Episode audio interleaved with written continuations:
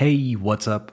What's going on? Welcome to English with Dane, a podcast designed to improve your English. As always, I'm your host, Dane, and you can find me on Instagram and TikTok at English with Dane. Today's episode is about why English is difficult. Now, there's a lot to unpack from this statement, so we're going to do it bit by bit. That said, you are listening to episode 158 of English with Dane. Hit it.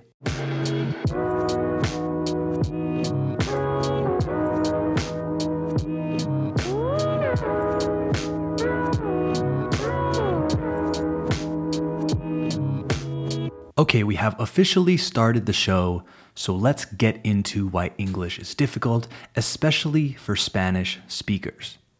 A quick disclaimer I know not everyone thinks English is difficult. Some of you are listening to this thinking, bueno, tampoco es para tanto. I just want to address some of the classic hurdles or obstacles that people deal with on their journey, in particular about pronunciation. So, first thing I want to talk about is one of the biggest reasons why English feels so difficult, right? Of course, I'm talking about pronunciation. Also, Remember, it's pronunciation, not pronunciation.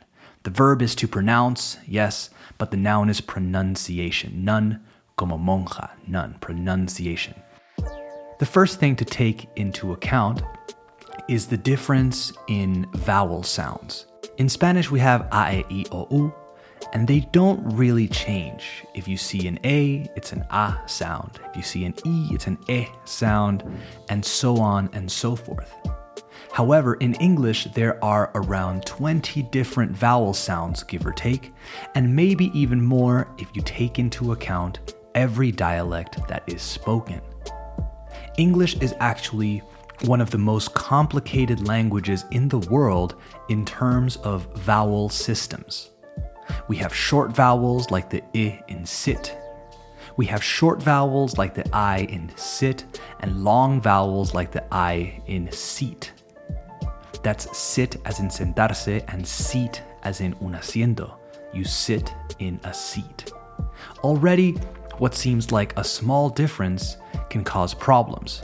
A Spanish speaker may not differentiate between these two sounds when speaking. Here's another example of something that might be difficult for Spanish speakers the E sound in the words where, donde, and were, the past tense of the verb to be. Both words contain the letters ERE, right? But they require different mouth shapes. Where requires your mouth to be more open around the sides, where, while were requires a more closed, rounded shape. Try saying ¿Dónde estabas? in English. Where were you? Where were you? Do you hear it?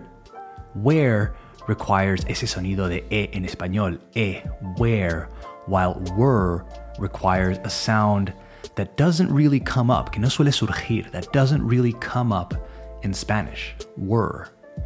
This is why some of you might have difficulties saying bear, oso, and bird, pájaro o ave. Bear and bird, where and were. Same thing, practice that.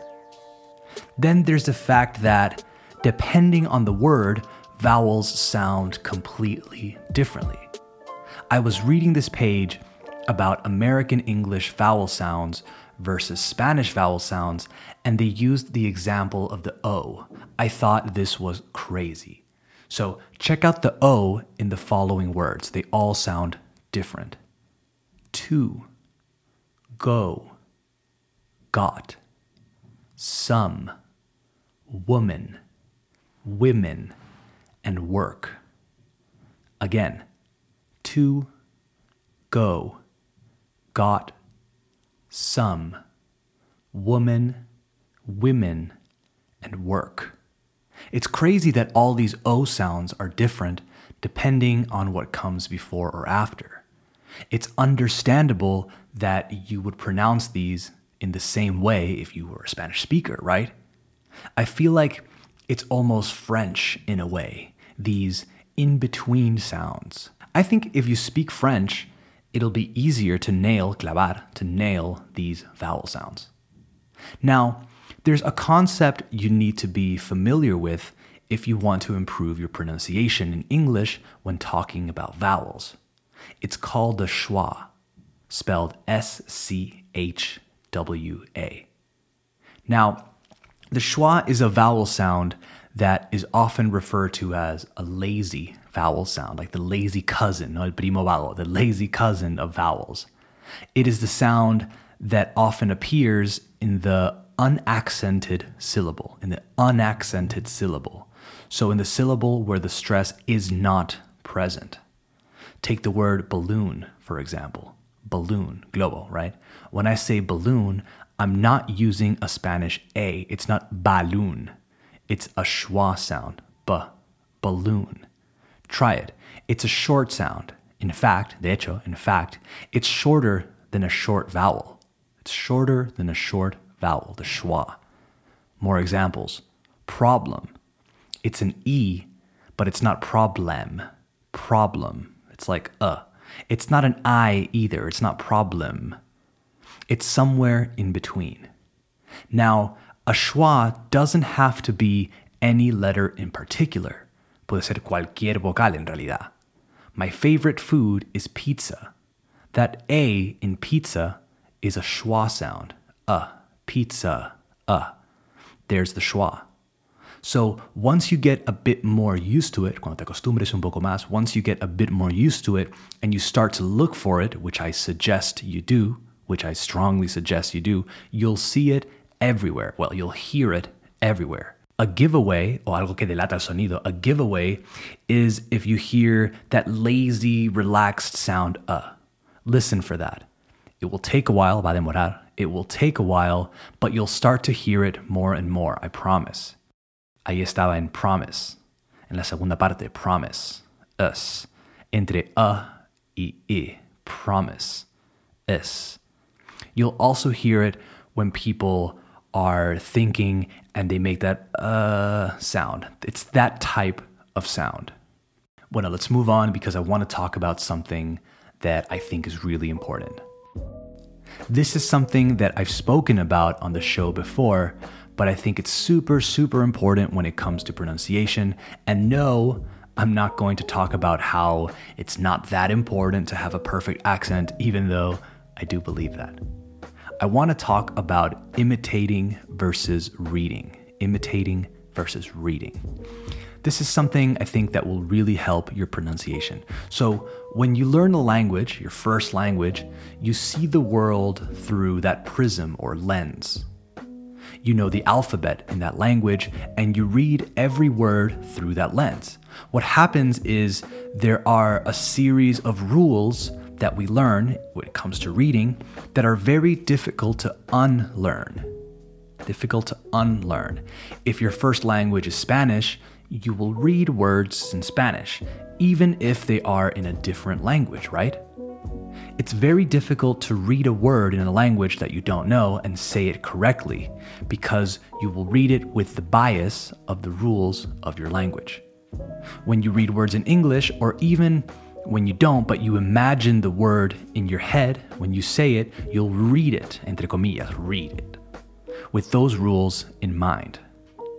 And then you'll say it again with those rules in mind. Now, what happens with children? Why do they pick up accents and pronunciation so easily? Well, in part, it's because they're not really doing that.